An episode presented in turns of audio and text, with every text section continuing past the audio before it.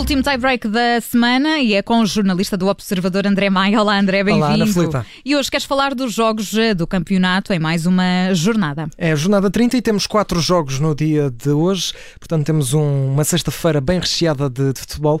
Já tivemos dois jogos, eh, aliás, eh, estamos a ter ainda um deles.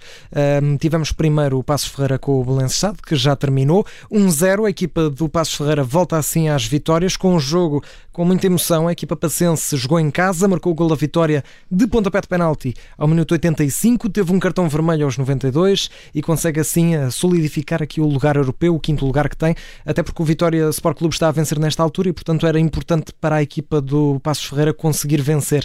Esse jogo é então o outro, o Vitória contra a equipa do Moreirense, é o derby de Guimarães, praticamente. Estão ali separados por uns quilómetros. 2-0 para a equipa do Vitória, por enquanto, com 88 minutos. Marcou a eh, André Almeida e também a André Amaro, portanto, dois golos de dois Andrés para a equipa do Vitória, que consegue sim aproximar-se um bocadinho da equipa do Passos Ferreira e depois, mais tarde, a partir das 7, daqui a 10 minutos, vamos ter o Tondela Benfica e vamos ter mais logo às 9 e um quarto o Futebol Clube do Porto Famalicão. O Tondela Benfica vamos acompanhar em live blog, tal como o Futebol Clube do Porto. Eu já estou aqui a escrever umas coisinhas no live blog, portanto, quem quiser, os nossos ouvintes podem se juntar a nós também no site do Observador. Também dar aqui a nota no jogo do Futebol Clube do Porto Famalicão, tem aqui uma nota de destaque que é também a partir das 7, que é quando começa o jogo do Benfica, está marcado um cordão humano que vai desde, o, uh, desde a unidade hoteleira onde está a equipa do Futebol Clube do Porto, que é em Espinho, até, dizem os organizadores, até ao Estádio do Dragão. Vamos ver se vai acompanhar ou não a equipa até ao estádio, mas uh, prevê-se certamente muito apoio dos adeptos. Há pouco já estava a ver ali algumas imagens na televisão e, e está muita gente junto a este,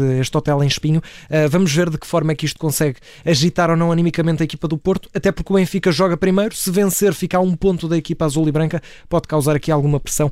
Uh, vamos ver como é que acaba esta reta final do campeonato. Vamos acompanhar estes jogos, tanto na rádio, como dizias também em live blog no site do, do Observador. O número do dia é o 21. 21, que é o número de dias que Sérgio Conceição vai mesmo ficar suspenso do, do campeonato. Já saiu hoje a decisão do Conselho de Disciplina da Federação, rejeitou o recurso que o Futebol Clube Porto tinha posto sobre esta suspensão e, portanto, vai ficar 21 dias suspenso e, e vai falhar os, os próximos quatro jogos, só vai voltar mesmo no último jogo do campeonato, vai ser no dia 19, frente à equipa da, da Bessade, dia 19 de maio. Ora, portanto, com isto, Sérgio Conceição vai falhar o jogo com o Famalicão, no dia de hoje, vai também faltar ao clássico, jogo grande, Benfica Futebol Clube do Porto no dia 6, vai faltar ao jogo do Farense no dia 10 e falta também ao jogo com o Rio Ave no dia 15. São jogos importantes, reta final, o Futebol Clube do Porto ainda tem o sonho de ser campeão e uh, vão ser quatro jogos em que Sérgio Conceição está afastado, quatro dos últimos cinco, um, ehm, o que pode não ajudar. Sérgio Conceição também iguala aqui uh, Rubén Amorim, uh, vai, vai ficar assim 36 dias suspenso, os mesmos que o Rubén Amorim uh, já tinha ficado, já perdeu seis jogos o jogador do, o treinador do Sporting e, e convém relembrar que esta suspensão vale porque Sérgio Conceição já tinha sido suspenso por 15 dias, uh, isto depois da, da, expulsão que teve em Braga, teve depois uma multa de 1020 euros na sequência da expulsão em Portimão e agora, um, e, e, tem também um processo disciplinar por causa desse, desse jogo e agora 21 dias depois do cartão vermelho frente ao Moreirense. André Maia, vamos fechar este tie-break com a memória do dia. Há 16 anos, José Mourinho confirmava mesmo o estatuto de Special One. Exatamente, ele já, já tinha anunciado que era Special One, mas, mas pronto, faltava a confirmação. a confirmação. Ele tinha dito isso quando, quando foi apresentado como treinador do Chelsea,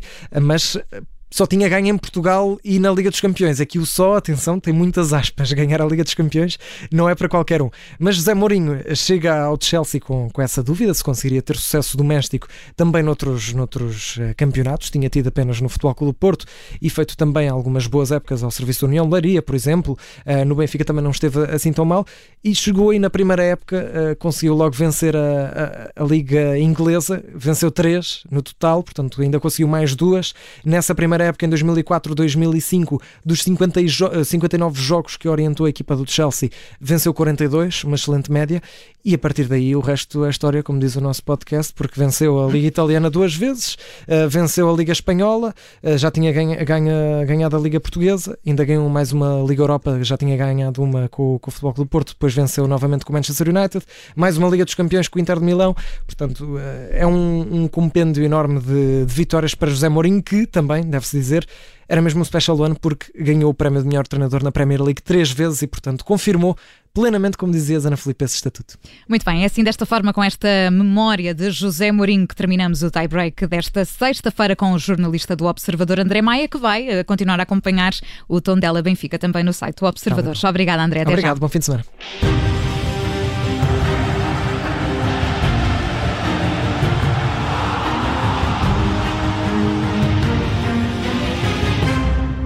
Rádio Observador.